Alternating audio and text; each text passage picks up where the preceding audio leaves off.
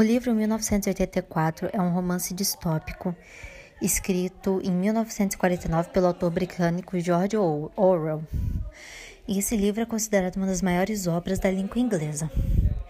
É, o livro se passa em um mundo completamente totalitário, onde ele é controlado pelo grande irmão, que usa os televisores como câmeras de vigilância para vigiar as pessoas que estão em frente a essas telas. É, o autor do livro ele quis nos mostrar é, os perigos de que é, os perigos do totalitarismo que se não forem combatidos pode triunfar em qualquer lugar. É, na história, um homem que tinha uma vida aparentemente normal e insignificante, ele ganha a tarefa de falsificar documentos públicos é, para poder é, é, fazer uma propaganda do governo, que o governo ele sempre tinha que ser visto como perfeito e correto, mas que na verdade não é desse jeito. E toda essa vigilância e manipulação que mostra no livro, a manipulação pública, né, que é descrita pelo autor no livro, é, elas podem ser aplicadas muito nos dias atuais. Um exemplo disso são as nossas redes sociais, onde nós voluntariamente é, passamos né, as nossas informações, nós passamos, nós postamos nossas fotos, nós mostramos, marcamos a nossa localização onde a gente está, o, o que a gente está fazendo, né? A gente posta essas coisas. E é, também tem aquele negócio de é, do, de você pesquisar alguma coisa na internet e, sei lá, digamos assim, uma comida, por exemplo, você pesquisa ela na internet e depois, quando você entra no seu Facebook ou no seu Instagram, coincidentemente aparece alguma coisa daquela comida que você pesquisou. É, isso mostra que as nossas redes sociais elas coletam as nossas informações e passam para a gente de um jeito diferente. É, mostra essa vigilância que elas têm na gente, né? Vigilância no que a gente pesquisa, no que a gente está fazendo. É, o outro conceito apresentado pelo autor no livro é a manipulação pública.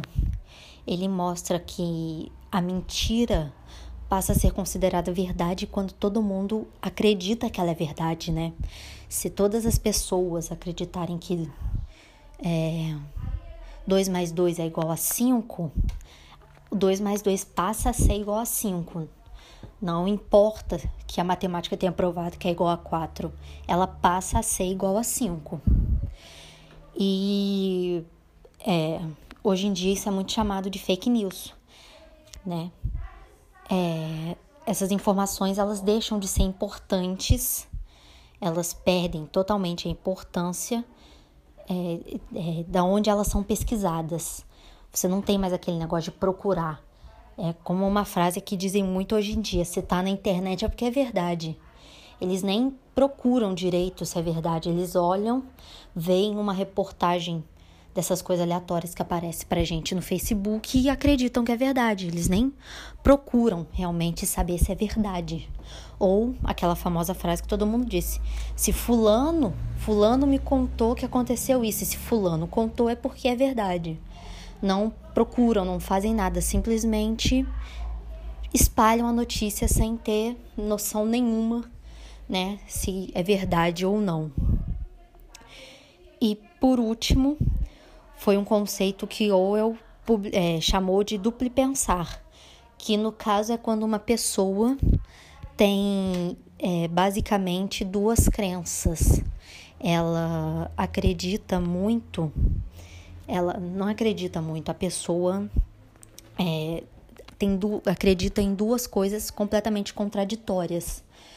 É como nos dias de hoje, nesses dias de pandemia, em que as pessoas têm que se cuidar, distanciamento, máscara, higiene, essas coisas, uma pessoa chegar para você e dizer que não precisa se cuidar porque essa pandemia não passa de uma gripezinha, uma coisinha que é insignificante, mas mesmo assim essa pessoa sai de máscara na rua com medo de pegar essa gripe. Ele, é, isso é duplicidade. É quando a pessoa é, acredita nessas duas coisas são completamente diferentes. Porque se a pessoa diz que, a, que o Covid é só uma gripezinha, como é que ela pode sair de máscara com medo de pegar porque ela viu fulano passando mal? Mas acredita, mas ainda assim acredita que isso não passa de uma gripezinha.